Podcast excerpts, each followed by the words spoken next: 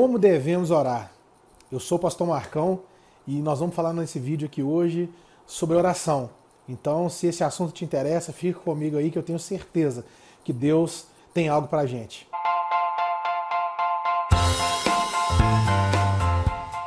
Interessante é que antes de saber como devemos orar, eu tenho que pôr no meu coração uma definição clara do que, que é oração. Se eu te perguntar agora, o que, que é? Defina para mim, o que é oração? Que resposta você tem de imediato? Ter essa resposta vai definir se a oração que você tem praticado, ela tem sido de maneira efetiva.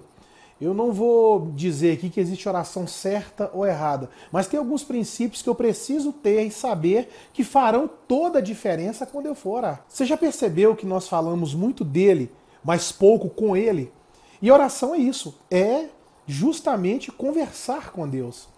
A oração, se eu tivesse que trazer um significado muito simples para que qualquer pessoa pudesse ter entendimento, seria esse. A oração nada mais é o homem e Deus trocando uma ideia, batendo um papo. Não existe um relacionamento entre Deus e o homem, ou até mesmo entre as pessoas, se não houver uma conversa.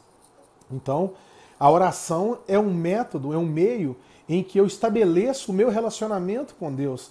E nós temos um outro vídeo aí no canal que fala sobre discípulo e lá vai falar de intimidade. E um dos pilares da intimidade é o relacionamento. E que relacionamento é esse que não tem conversa?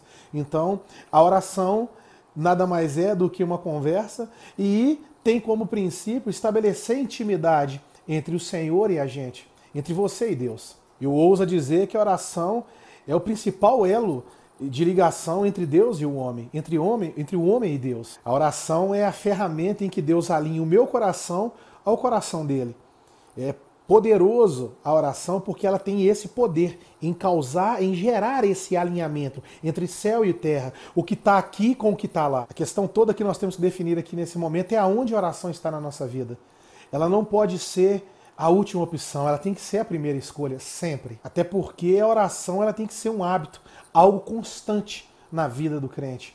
Algo que faz parte do dia a dia de maneira profunda, direta, de maneira assim contundente na nossa vida. A oração, ela tem que ser praticada diariamente, todos os dias, mais de uma vez. Ela é fundamental para a nossa caminhada naquilo que nós queremos ser em Deus. Olha que detalhe interessante. Você já se perguntou qual a primeira vez na Bíblia que fala diretamente, expressamente sobre a oração? É justamente lá no Gênesis, capítulo 4, versículo 26. Olha como é que o texto diz. E Sete nasceu-lhe também um filho, o qual pôs o nome de Enos. Daí começou a invocar o Senhor. Sete é o filho que nasce de Eva, logo depois que Caim mata Abel. Eu sei que você lembra, vai lembrar da história, do texto bíblico, né? Adão e Eva são expulsos do, do jardim, geram dois filhos, um mata o outro, e Eva vai ter o um filho chamado Sete, que significa escolhido, perfeito. E esse Sete vai ter um filho chamado Enos. E Enos significa barro, frágil. Olha que tremendo isso aqui. Deus estabelece um cenário de perfeição, estabelece um cenário de graça, porque a queda do homem veio do jardim, depois a morte, e agora Deus, com misericórdia, onde abundou o pecado, superabundou a graça. Manifesta aquilo que é perfeito, para que agora aquilo que é frágil, através da oração, retorne a Deus. Enos restabelece o elo de comunicação com Deus, porque quando ele é gerado e daí começou-se a invocar o Senhor, aquilo que tinha sido rompido agora começa a ter uma direção de novo. O homem que estava afastado de Deus começa a caminhar com Deus novamente. Quer dizer, ele é frágil e ele sabe que se ele não invocar, se ele não orar, ele não consegue caminhar. Lembra que eu comecei dizendo que a oração é que alinha o meu coração com Deus? Que eu falei que é o principal elo de comunicação entre Deus e o homem. E por que eu preciso disso? Porque eu preciso de relacionamento, eu preciso de intimidade. Olha que tremendo. Quanto mais intimidade eu tenho, mais eu estou em Deus e mais Deus está em mim. E é isso que Enos vai estabelecer agora. Ele começa a invocar o Senhor porque ele é frágil e ele sabe que ele precisa de caminhar com Deus dentro dessa fragilidade. Parece que é, você está entendendo. Eu estou falando da gente. Enos representa a figura do homem. O homem frágil na sua pequenez, na sua dificuldade. O método que ele tem para sobreviver, para poder passar, para caminhar, para se alinhar, para dar os próximos passos é através da oração. Então daí começou-se a invocar o Senhor. Eu não sei você se você tem um culto em que você ora a Deus. Eu não sei se na sua vida a oração é uma prática, é uma constância. E aqui eu já te desafio. Se você não tem uma vida de oração, você está com a sua fragilidade exposta. Você já é frágil na na sua natureza. O que aperfeiçoa a sua fragilidade, a sua fraqueza, é a força do Senhor. E essa força do Senhor só se manifesta a partir dessa convivência, a partir desse relacionamento, a partir dessa intimidade sendo gerada entre você e ele, ele e você. Porque olha que tremendo, uma vez que eu entendo que a oração é necessária na minha vida por causa da minha fragilidade, uma vez que eu entendo que a oração ela é um elo de comunicação entre eu, o principal elo de comunicação entre eu e o Senhor, quando eu coloco no meu entendimento que a oração vai me trazer intimidade, vai me trazer um relacionamento profundo com Deus, o meu coração vai se alinhar ao céu, a minha oração passa a ser em concordância com aquilo que está em Mateus 6. Seja feita a vontade do céu aqui na terra. A vontade só vai ser revelada através da oração. Eu tomo conhecimento da vontade do Senhor essa vontade que é boa, que é perfeita e que é agradável, a partir do meu relacionamento estabelecido através da oração. E aí a gente precisa quebrar alguns paradigmas, porque a oração, é, no nosso meio hoje, ela é meio como um amuleto. Eu preciso de uma coisa, eu vou lá e peço a Deus. Fora disso, eu não tenho um elo de comunicação com Ele. Eu só vou a Deus quando eu preciso de alguma coisa. Eu só oro quando eu quero que Deus resolva alguma coisa para mim. E isso está errado? Não, mas quando é só isso, essa oração ela não está sendo feita da forma que deveria. Porque se a oração é uma conversa, se a oração é um bate-papo, eu só chego e peço, eu só tenho o que pedir. Então eu preciso entender que, antes de mais nada, é, para que eu tire da minha vida isso, eu gostaria que, muito que você prestasse atenção. A oração não é a certeza ou a garantia que você vai ser atendido. Pelo contrário, a, a oração é a garantia, é a certeza que você está sendo ouvido em primeiro lugar. Antes de mais nada, a garantia e a paz e a alegria que você tem no seu coração é que você está sendo ouvido por ele. Segunda coisa, a oração, ela não te aproxima do que você tanto pede, mas ela te aproxima da vontade dele. A oração é a clara demonstração que somos totalmente dependentes dele. A oração é uma clara demonstração, uma sincera demonstração de quem nós somos. Alguém totalmente dependente dele. E a oração ela só é exercida e gerada se ela for pela fé. A oração ela é um meio de comunicação com Deus que ela só pode ser gerada num ambiente de fé.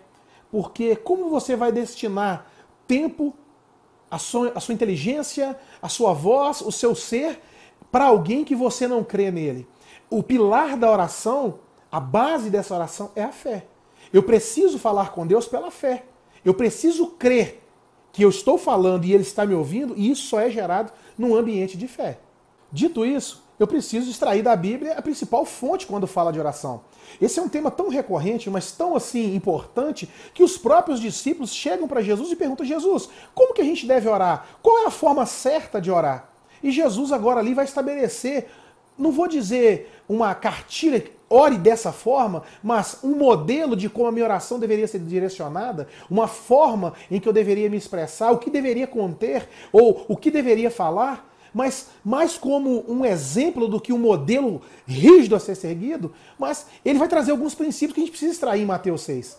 Em Mateus 6 nós vamos ter ali um norte, um, um modelo que não é para ser seguido à risca, mas que traz alguns princípios que nos mostram o que, que precisa e o que seria importante para uma oração.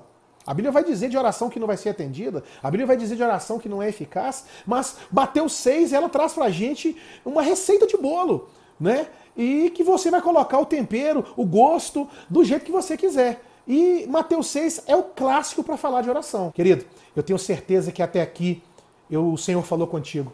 E eu me despeço de você pedindo que Deus te abençoe, orando pela tua vida e clamando que Deus desperte em nossa geração uma vida de oração, uma vida regrada, regada, trabalhada na oração. E nós vamos estar falando num próximo vídeo aí algo muito tranquilo. Se Deus sabe o que eu preciso, por que, que eu tenho que orar? E querido, se você gostou desse vídeo, comenta aí, compartilha com alguém que precisa saber sobre oração, alguém que precisa aprender sobre oração. Comenta aí se você percebeu alguma coisa que você não sabia, se você descobriu alguma coisa aqui, se esse vídeo foi importante para você, deixa aí nos comentários. Eu tenho certeza que vai edificar a fé de muitos e vai nos incentivar, vai nos motivar, vai nos dar direção do que fazer daqui para frente. Deus te abençoe. Você faz parte de uma geração de influentes. Em nome de Jesus, que a oração seja na sua vida para a glória do nome dele. Tchau. Swing low, sweet chariot,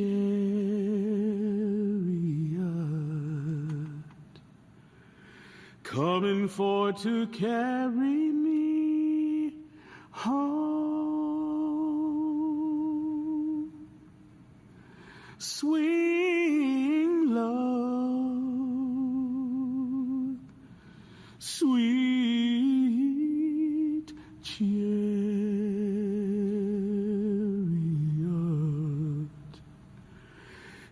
coming for to carry me